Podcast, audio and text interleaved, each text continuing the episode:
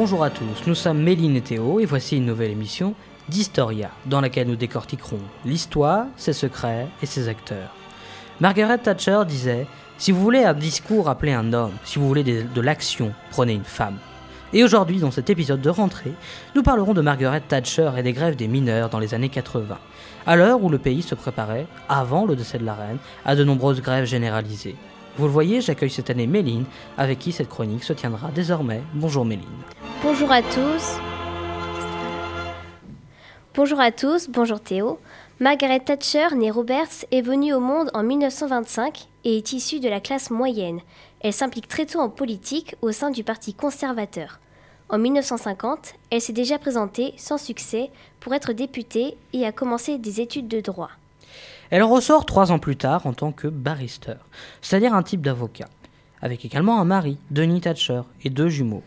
Elle réussira quelques années plus tard à se faire élire à la Chambre des communes, où elle siégera jusqu'en 1992, soit 30 ans plus tard.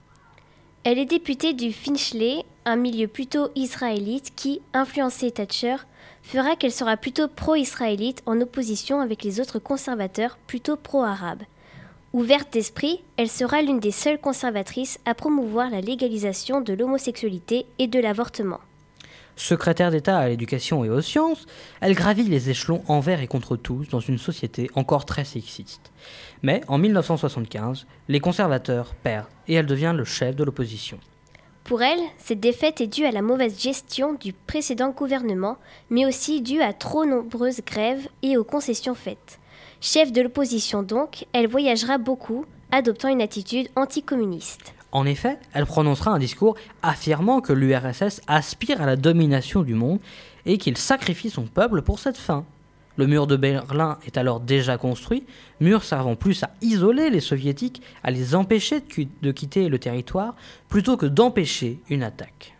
C'est ce discours qui donnera le surnom de Dame de Fer par les soviétiques et repris plus tard par l'Europe entière.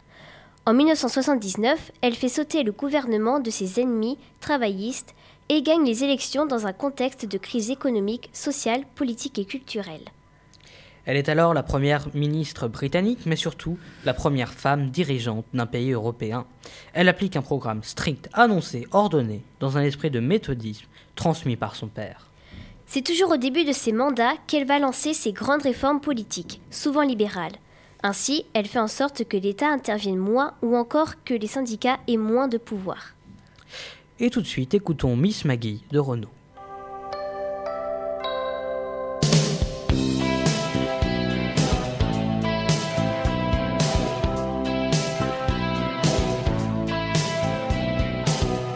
Femme du monde ou bien putain qui bien souvent est les mêmes.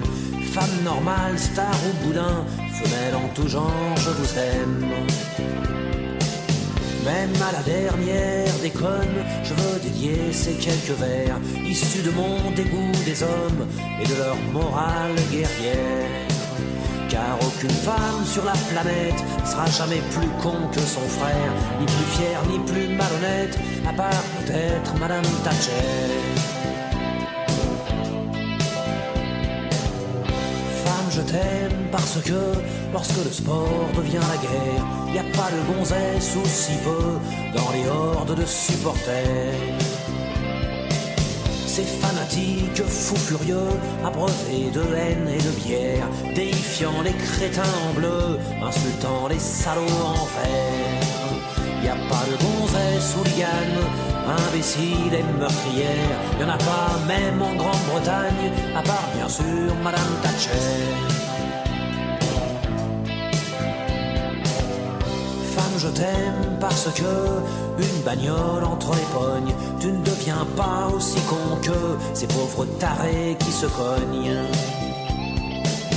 Pour un phare un peu amoché ou pour un doigt tendu bien haut, y en a qui vont jusqu'à flinguer pour sauver leur autoradio.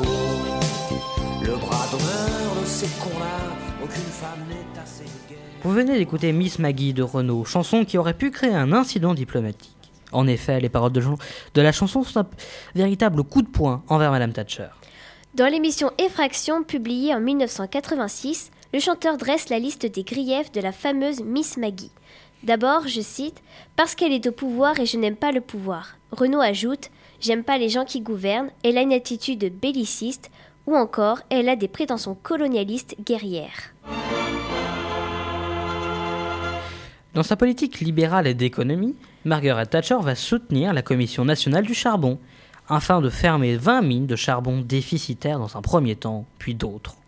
Les grèves à ce sujet sont prévues depuis au moins 1979 par le gouvernement dans le seul but d'affaiblir le syndicat, qu'elle nomme selon ses termes comme étant du socialisme non démocratique.